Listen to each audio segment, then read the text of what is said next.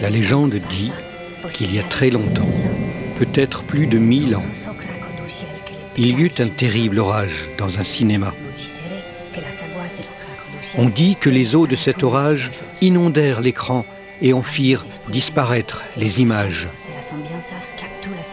Année après année, les bruitages et les ambiances prirent leur force dans l'obscurité et se chargèrent de puissances sonores.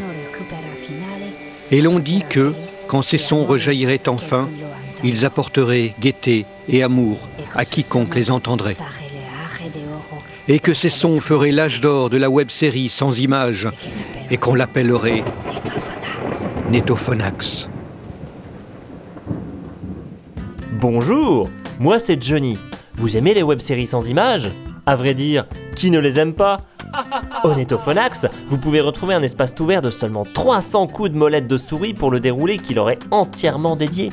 De la saga champignon au mono MP3, en passant par la célèbre fiction radiophonax Miam mes oreilles Pour tout dire, c'est un véritable musée dédié à ce fabuleux média. Attention, c'est le moment de mon jingle buccal. Le Netophonax, c'est chambé un max. Le Netophonax, franchement ça te relaxe. Le Netophonax, c'est presque aussi bien que Vulvax.